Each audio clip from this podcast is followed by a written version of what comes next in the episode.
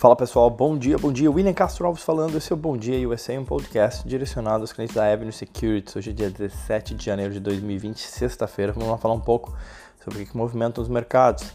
Bom, primeiramente, na verdade, eu gostaria de pedir desculpas aí, porque eu uh, não consigo responder as mensagens de áudio que algumas pessoas me mandam. O aplicativo ele dá essa opção e algumas pessoas têm me mandado e eu não consigo responder. Eu já, eh, inclusive, mandei um e-mail para o próprio, uh, próprio aplicativo, enfim, uh, questionando o porquê desse bug, digamos assim.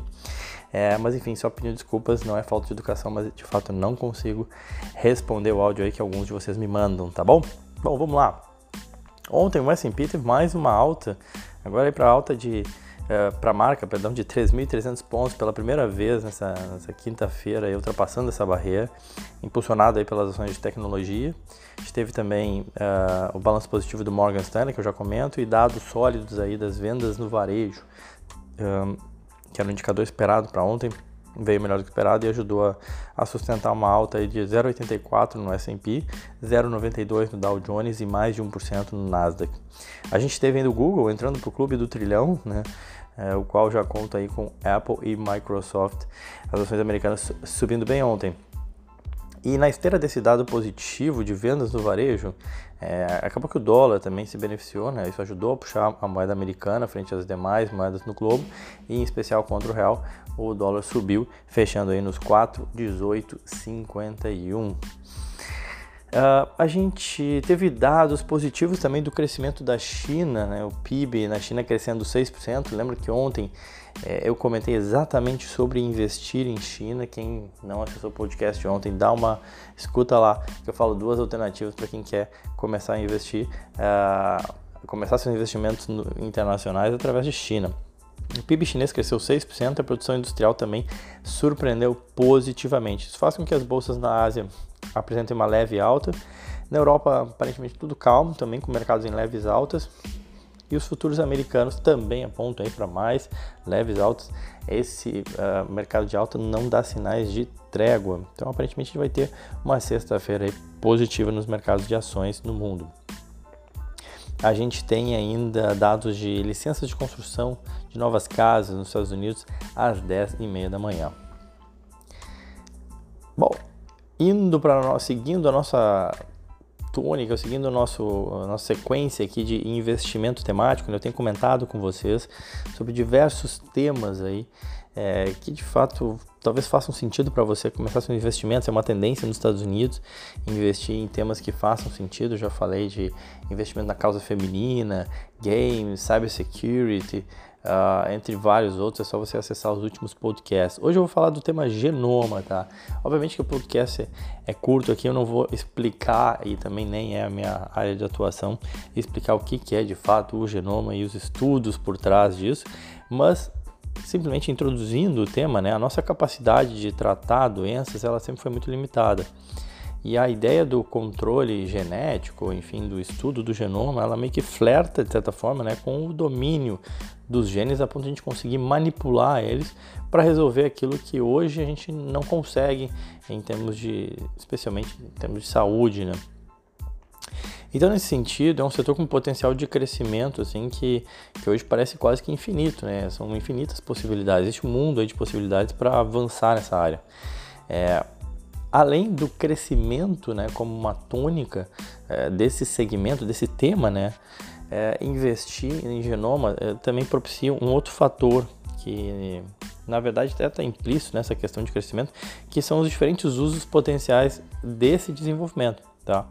Ou seja, o estudo do genoma ele não fica restrito simplesmente à prevenção de doenças ou mesmo ao controle, ao combate, enfim, de doenças. Na verdade, uma das vertentes onde o controle genético jamais evoluiu foi na agricultura. É, o próprio Brasil tem um papel relevante nesse campo, aí, com vários experimentos no campo da, da, agricultura, da celulose, por exemplo, a soja transgênica e por aí vai. É, então, dois, dois pontos importantes aí para quem pensa em investir baseado nesse tema, que é uma, um potencial de crescimento realmente bastante amplo e diverso é, e que não fica restrito somente ao tema, a questão saúde, né? Também vai aí para a agricultura e até mesmo na indústria, é, no uso de biocombustíveis ou substâncias diferentes aí de, como de matérias-primas, o uso e o estudo, né?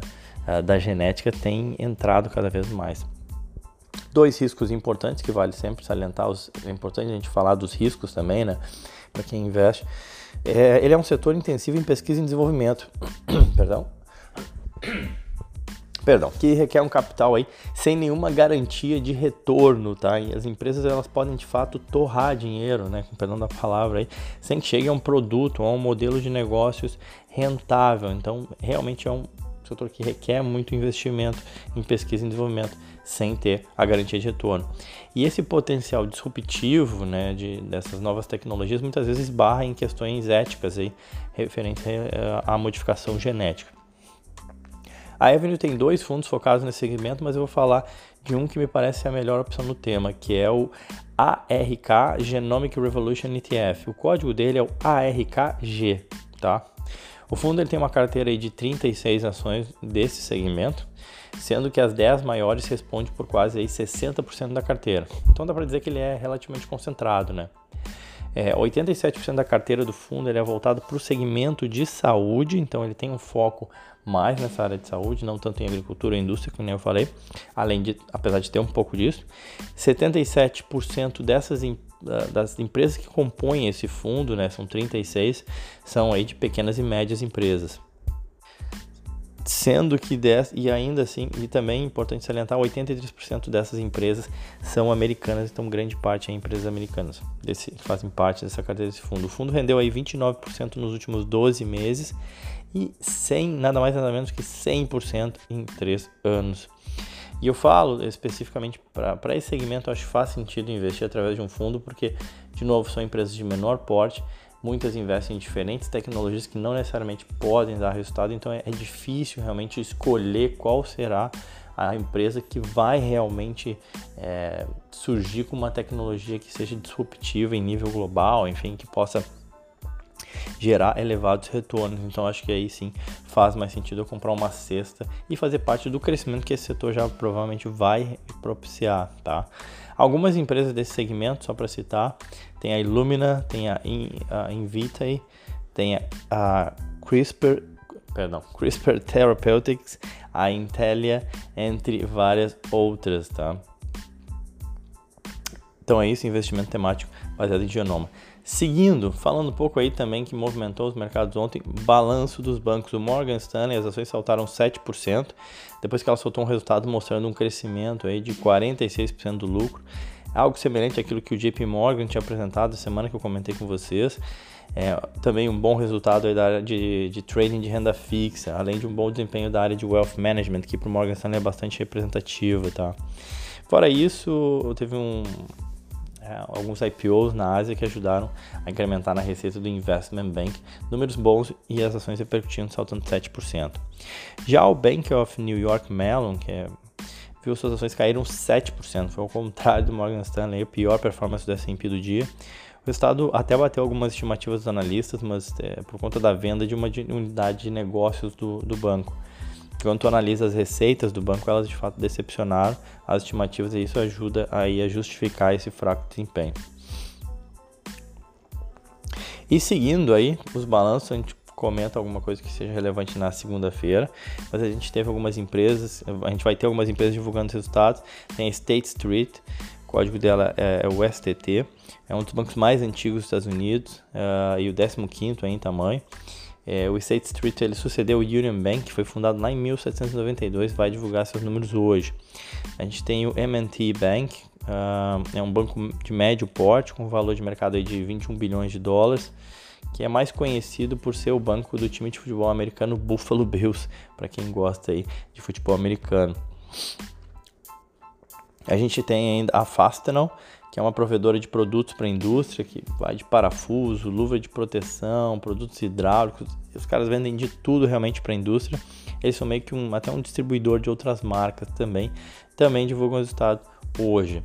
É, e faltou falar também da Schlumberger, uma das maiores prestadoras de serviços para a indústria petroleira, presente em mais de 80 países. Essas todas as empresas divulgam seus resultados ainda hoje. Faltou comentar o Morgan Stanley, o código das ações do Morgan Stanley é MS e do Bank of New York Mellon é BK. Tá bom, pessoal? Era isso. Então, desejo a todos um, um ótimo dia, um excelente final de semana.